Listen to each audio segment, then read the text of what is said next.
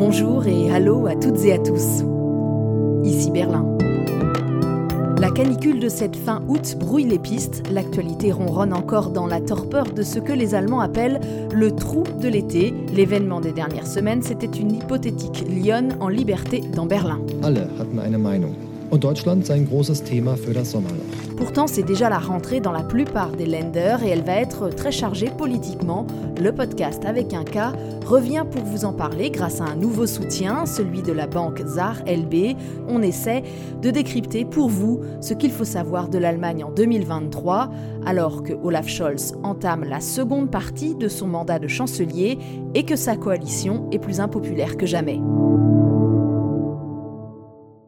Bienvenue dans cet épisode de rentrée. Tiens, après le Sommerloch des Allemands, le trou de l'été qui est intraduisible en français, voici un mot français cette fois-ci qui n'existe pas vraiment en allemand. C'est vrai qu'avec l'étalage du calendrier scolaire, les dates de vacances d'été en décalé, on n'a pas ici ce grand moment de reprise générale, mais tout de même, la rentrée, ça compte évidemment aussi beaucoup en Allemagne et donc c'est parfait pour reprendre du service au micro et avec moi aujourd'hui depuis l'Institut franco-allemand de Ludwigsburg, son directeur adjoint. Salut Stéphane Seindorf. Bonjour Hélène, est-ce que tu vas bien? Écoute, l'été a été assez reposant, mais là, pour nous à Berlin, euh, c'est reparti sur les chapeaux de roue, tandis que je crois que chez vous, dans le Bade-Württemberg, les vacances se prolongent. Et j'ai une petite pensée quand même pour les Rénans, qui eux ont repris début août cette rotation des dates de vacances entre les différentes régions euh, d'Allemagne. C'est un peu troublant pour les Français quand même, même si on peut dire que si on regarde ça du côté des professionnels du tourisme, c'est pas mal. Hein. Ça permet d'avoir euh, des Allemands en vacances en France, en Italie, en Espagne, en Grèce, en fait, sur une, très longue période. Oui, et ça détend en quelque sorte l'affaire. La Rhénanie du Nord-Westphalie, euh, n'oublions pas, c'est la région la plus peuplée avec 17 millions d'habitants en Allemagne. Donc c'est comme si l'île de France partait quatre semaines avant tous les autres en vacances, c'était de retour quand les autres ils partaient. Ça facilite en quelque sorte euh, l'affaire, mais évidemment, les vacances, ils durent en vrai entre le 22-6 en Rhénanie du Nord-Westphalie et euh, le 7 septembre en Bavière. Et c'est comme ça qu'on a ce fameux trou de l'été, le Sommerloch. On va quand même se remettre un petit peu les idées en place, Stéphane, parce qu'on a laissé le podcast pendant plusieurs semaines et on a laissé la coalition un peu en mauvaise posture au début de l'été, avec des sondages en berne, des querelles internes, ça pataugeait quand même beaucoup dans la communication. Est-ce que l'été a changé quelque chose? Est-ce qu'il y a eu un événement qui aurait pu changer cette donne? Moi j'ai l'impression qu'on peut commencer par rassurer nos auditrices et nos auditeurs, ils n'ont absolument rien raté. Voilà, tout à fait. On peut même dire que ça reprend là où on les a laissés, avec euh, des disputes à l'intérieur du gouvernement et de la coalition. Le gouvernement n'a toujours pas produit de proposition de budget, donc on n'a toujours pas de loi de budget pour 2024. Normalement, c'est fait euh, au plus tard, euh, au début des vacances. Les querelles à l'intérieur du gouvernement reprennent entre la rigueur extrême de Christian Lindner, le ministre des Finances, qui veut à tout prix garder le frein à la dette, donc faire un budget sans nouvelles dettes et euh, les différents ministres, notamment des sociodémocrates et des Verts, qui veulent évidemment réaliser leur programme socialement ambitieux et euh, qui pensent aussi euh, aux énormes coûts liés à la politique énergétique, à la transition énergétique, face au dilemme de la guerre en Ukraine, aux difficultés de la sortie du nucléaire et tous ces éléments-là qui nécessiteraient beaucoup d'argent, sans parler de l'infrastructure en Allemagne qui n'a pas beaucoup été entretenue les dernières 15 années. Rien de nouveau, ça coince toujours, mais pour autant, hein, que les choses soient claires, rien n'indique qu'on irait d'une façon ou d'une autre vers des élections anticipées. Tout de même, dans cet épisode, je voudrais qu'on s'arrête sur quelques moments de l'été qui vont peut-être avoir une importance pour cette rentrée, avec euh, par exemple cette polémique au mois de juillet autour du chef des chrétiens démocrates, le patron de la CDU, Friedrich Merz. Lors de son interview d'été sur la ZDF, la chaîne de télévision, il a semblé ouvrir la voie à des accords entre son parti, la CDU, et l'AFD, donc le parti d'extrême droite, au niveau local. Alors sous le flot des critiques, y compris en provenance de sa propre famille politique, il s'est corrigé dès le lendemain. Qu'est-ce qui s'est passé, Stéphane, autour de Friedrich Merz? Est-ce que c'était un ballon d'essai ou juste une énorme bourde de la part euh, d'un homme qui nous dit depuis 3-4 ans maintenant qu'il est l'homme qu'il faut pour gouverner l'Allemagne. Cela a fait un petit euh, scandale puisque Merz lui-même, il s'érigeait en premier des adversaires de l'extrême droite qui voulaient à tout prix les combattre et il avait gagné la présidence euh, du CDU euh, avec le slogan qu'il allait couper pas deux les voix pour l'AFD. Il a parlé juste avant cette interview du fait que son adversaire principal en politique c'était les Verts, mais son ennemi restait l'AFD. Donc il faisait une distinction. Adversaire, ça voulait dire qu'il combattait euh, politiquement au Parlement, mais ennemi, c'était plus fort et c'était l'AFD. Alors pourquoi il a tenté euh, cette ouverture euh, Ça donne quand même un petit peu l'impression d'être une girouette. Hein. Peut-être aussi il a parlé d'une réalité qui existe quand il y a au niveau local un maire ou un préfet de l'AFD on ne peut pas empêcher euh, les contacts avec eux. Mais ça ne veut pas pourtant dire de coopérer. Il avait parlé de coopérer dans cette interview, que ce serait normal.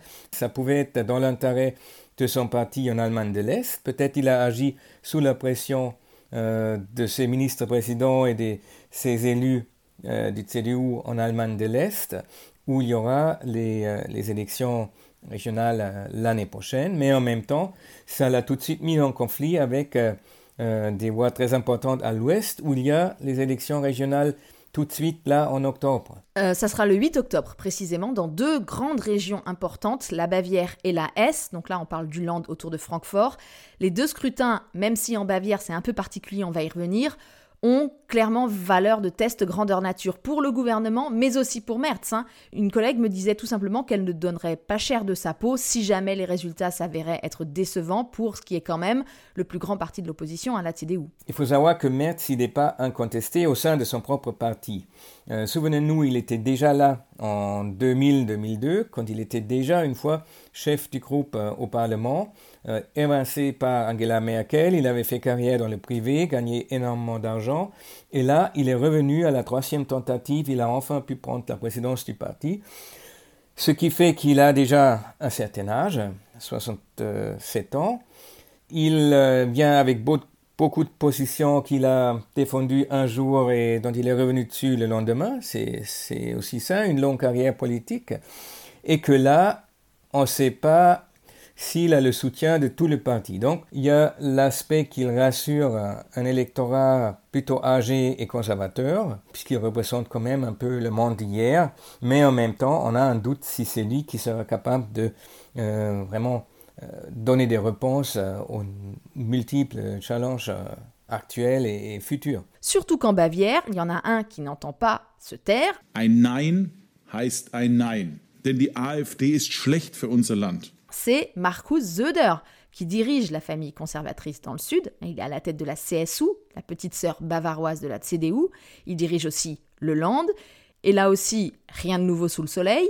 Comme toujours depuis des années, on le sait bien, le roi de Bavière, Markus Söder, se verrait bien calife à la place du calife. En gros, il veut être canceler candidat dans deux ans, et donc il n'a pas du tout intérêt à calmer la guerre des chefs à droite. On peut peut-être euh, définir sa position dans le contexte français avec un gaullisme social, très fort sur l'identitaire, évidemment en Bavière, conservateur sur les valeurs, et il vient avec euh, cette aura sociale que Friedrich Merz, un pur néolibéral, n'a évidemment pas. Et euh, avec cette politique pour tous les Bavarois, tous les Bavarois, comme il dit ceux-là, il s'adresse euh, évidemment aussi euh, à un électorat conservateur dans toute l'Allemagne, au-delà de la Bavière. Et ceux-là, évidemment, il a tout intérêt à vraiment creuser l'écart avec Merz pour se positionner en premier adversaire du gouvernement de Scholz à Berlin et pour en même temps remporter ces élections, puisque lui-même, il est sous pression en Bavière. Absolument, c'est un scrutin qui va être vraiment très intéressant et nous ferons un épisode entier dessus dans un mois. Surtout qu'on peut faire des parallèles avec ce qui s'est passé il y a 20 ans et qui avait peut-être indirectement conduit à la réélection de Gerhard Schröder. Mais pour finir sur Friedrich Merz, lui, son but, c'est justement d'empêcher une réélection de Scholz dans deux ans. Il veut le remplacer à la chancellerie en est-il capable? Kann er Kanzler C'est la question favorite des médias allemands et David Philippot l'a posée aux Berlinois. Je pense qu'il est bien incapable de devenir chancelier. Il ne fait déjà pas bien son travail de président du parti. Il avait promis, si je deviens chef de la CDU, nous réduirons l'AFD de moitié. Eh bien, depuis qu'il est en fonction, l'AFD a doublé. Donc, il promet beaucoup, mais il ne tient pas ses promesses. Les faits ne suivent pas. Nous avons pourtant là un gouvernement assez mauvais, et là, le leader du plus grand parti d'opposition pourrait émettre euh, beaucoup de critiques et peut-être même faire de meilleures propositions, mais rien n'est venu de Merz et pas grand-chose de la CDU. Ce n'est pas le parti pour lequel je vote, la CDU. Je suis sympathisante des Verts. Mais je suis vraiment désolée que les partis traditionnels soient devenus aussi faibles. Je pense que c'est aussi la faute des hommes politiques, des gens comme Friedrich Merz. Ils ne sont pas aussi forts que la population le souhaiterait parce qu'il a mis tellement les pieds dans le plat qu'il est tout simplement pas crédible à mes yeux. Il dit parfois des choses et puis il se rétracte juste après je pense qu'un candidat à la chancellerie devrait d'abord réfléchir à ce qu'il dit et ensuite vraiment aller jusqu'au bout de ce qu'il a dit. Il est parfois comme ci et parfois comme ça. On ne sait pas où il va et quels sont ses objectifs. Et il ne le sait probablement pas lui-même. Le type a bossé dans un grand groupe américain. Et donc je pense qu'il est fondamentalement faux parce que le pouvoir l'intéresse comme ça l'arrange et comme ça lui convient. Il n'y a aucun homme politique, absolument aucun homme politique qui ait une ligne claire. Cela dit, je trouve qu'à l'AFD, ils ont des gens très intéressants et j'espère qu'ils feront des choses différemment. Enfin, on verra. J'attendais vraiment plus de lui quand il a pris ce poste. Je trouve qu'il n'est pas assez diplomate. Je pense que c'est quelqu'un d'intelligent, mais il polémique trop. Il n'a pas de finesse pour les gens et dans sa façon de formuler les choses. C'est très, très dommage. Je pensais qu'il était beaucoup plus capable que cela. La politique, c'est emmener les gens avec soi et ce n'est vraiment pas son cas. Et surtout, dans l'opposition, il est toujours contre par principe. Mais moi, ce que je souhaiterais, ce sont des propositions constructives. Comment peut-on changer les choses? Je trouve que ça manque totalement en Allemagne.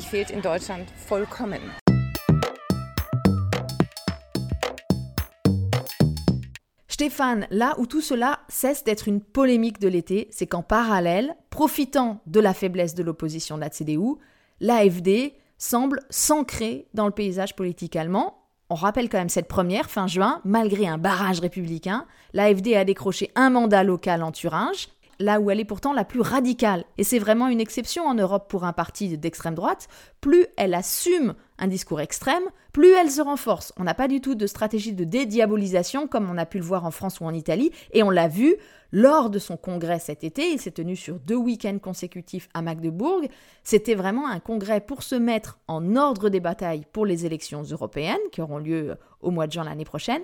Et ce congrès, il fera date, je pense, parce que les modérés, entre guillemets, du parti ont été complètement inaudibles et évincés. Alors, concernant l'extrémisme de est, il est clairement affiché. Maintenant, il n'y a plus de doute, euh, comme on l'a d'ailleurs euh, dit depuis longtemps dans le podcast, mais on était euh, peut-être euh, parmi les seuls à se positionner si clairement. je dirais que c'est plutôt un décalage dans le temps. Comme l'Allemagne n'a pas connu de grands partis populistes, extrémistes de droite depuis la fin de la Deuxième Guerre mondiale, ça date pas des années 80 ou des années 90, comme en France, en Italie, qu'on a affaire à ce phénomène. Ils sont au début de leur euh, lancée depuis une dizaine d'années maintenant, euh, avec euh, pour la première fois vraiment cette importance nationale et ça fait qu'ils se mettent sur des positionnements très extrémistes. Pour l'instant, c'est la phase d'opposition où on essaye de se positionner de manière aussi radicale que possible. Oui, à Magdebourg, on a entendu des discours à la limite du champ constitutionnel qui établissaient par exemple des différences entre les citoyens allemands en fonction de leurs origines. C'est compatible avec l'article 1 de la Constitution allemande. En fait, c'est l'aile nationale identitaire qui a pris le dessus, celle qui veut une Allemagne de souche, on pourrait dire. Hein. C'est Björn Höcke, le chef de l'AFD en Thuringe, qui a remis au goût du jour euh, l'idée euh, d'une théorie völkisch. Hein. C'était une théorie du 19e siècle que les nazis ont utilisé beaucoup aussi pour vanter une Allemagne de souche. C'est là où il y a peut-être une particularité si on veut comparer avec d'autres partis d'extrême droite euh, en Europe occidentale notamment, avec cette vieille idée d'une nation définie par les liens de sang. C'est pas très loin pour avoir évidemment un positionnement raciste euh, de, de, pire espèce comme on a connu avant et pendant la Deuxième Guerre mondiale. Ce qui est étonnant aussi, c'est notamment euh, en Allemagne fédérale, à l'ouest, on avait passé 50 euh, ans à déconstruire cette définition, cette idée-là de la nation et qu'on avait pensé avoir laissé ça derrière nous pour toujours. Et c'est étonnant que ça revienne dans le débat avec tant de force et tant de véhémence de la part de, ce parti qui cherche à attirer pas seulement en Allemagne de l'Est, mais aussi à l'Ouest, euh, de plus en plus de mécontents. Excuse-moi, mais je pense qu'en fait là, on est bien au-delà du simple vote de protestation maintenant avec l'AFD. Il y a quand même un vote de conviction, d'idéologie. Les mécontents dont tu parles, ce sont quand même maintenant des gens qui se retrouvent à applaudir des discours de haine. À Magdebourg, on a ovationné des orateurs qui demandaient une politique de remigration massive, et Björneke, lui, il précise que s'il le faut, les expulsions massives doivent avoir lieu avec une cruauté bien tempérée, c'est son expression. Peut-être il faut ajouter aussi que le seul sujet politique qui a été discuté pendant l'été, c'est la question de l'immigration. Et assez étonnant, puisque d'un côté, euh, il semble établi maintenant que l'Allemagne aurait besoin de 400 000 travailleurs immigrés, donc euh, immigrés qualifiés par an, pour combler le déficit démographique. Donc ça, c'est énorme déjà, 400 000 personnes. Et de l'autre côté, l'Allemagne n'a toujours pas une loi d'immigration. Il n'y a pas de vraie loi d'immigration en Allemagne. Il y a la loi sur l'asile pour les réfugiés. Et euh, justement, là, juste avant la pause de l'été, le gouvernement vient d'obtenir le vote au Parlement d'un Fachkräftezuwanderungsgesetz. J'espère que j'ai bien dit Fachkräftezuwanderungsgesetz, qui évite donc le mot immigration et qui s'adresse uniquement aux travailleurs qualifiés qui, avec un système un peu au Canada, euh, quand ils ont les bonnes qualifications, peuvent plus facilement venir. Mais c'est toujours pas une loi d'immigration généralisée qui explique qui peut venir, qui peut pas venir et sous quelles euh, conditions. Même là, il faudra voir si ça calme les esprits. Dans la grande étude comparative que le DFI a publiée fin juin, j'ai été très frappé par ce chiffre, Stéphane.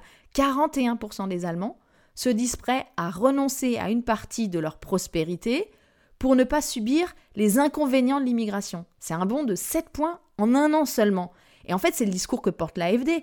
On n'est pas prêt à tout pour répondre aux exigences de l'économie, de ce monde libéral mondialisé qui euh, a besoin de main-d'œuvre. En fait, euh, on préfère vivre peut-être plus modestement, mais euh, comme avant, entre guillemets, avec dans nos villages des gens blancs qui mangent des saucisses et qui roulent avec des grosses voitures à essence. En tout cas, dans les parties présentes, c'est les seuls à le proposer comme ça. Si on voit dans les sondages, pas seulement dans le nôtre, mais dans tous les sondages disponibles actuellement, ce mécontentement avec l'immigration, c'est surtout aussi un mécontentement avec euh, la politique ou la non-politique, comme je viens de l'expliquer, euh, d'immigration. Et euh, là, il y a un sentiment un peu de perte de contrôle ou de subir et pas de politiquement, démocratiquement structurer comment on voudrait organiser tout ce champ politique. Ça ne veut pas dire que tous ces gens qui sont mécontents avec cette politique d'immigration sont des xénophobes et des racistes, mais ils ont l'impression que devant cette situation d'une pression migratoire, d'un besoin euh, de main-d'œuvre en Allemagne, de 400 000 personnes par an, c'est énorme, la politique, elle fait un peu une, politique d'autruche, et en attendant, euh, l'AFD creuse ce, ce, champ avec euh, les paroles xénophobes et, racistes en partie. On l'a dit tout à l'heure, dans un an, il y aura des élections régionales dans plusieurs lenders de l'Est. Actuellement, les sondages mettent l'AFD en tête et donc en théorie, on peut imaginer que Björn Höcke, par exemple, devienne ministre-président de la Thuringe, alors même que sa branche du parti est d'ores et déjà placée sous surveillance des renseignements qui estiment euh, qu'elle représente euh, clairement un danger pour l'ordre constitutionnel, un danger pour la démocratie allemande.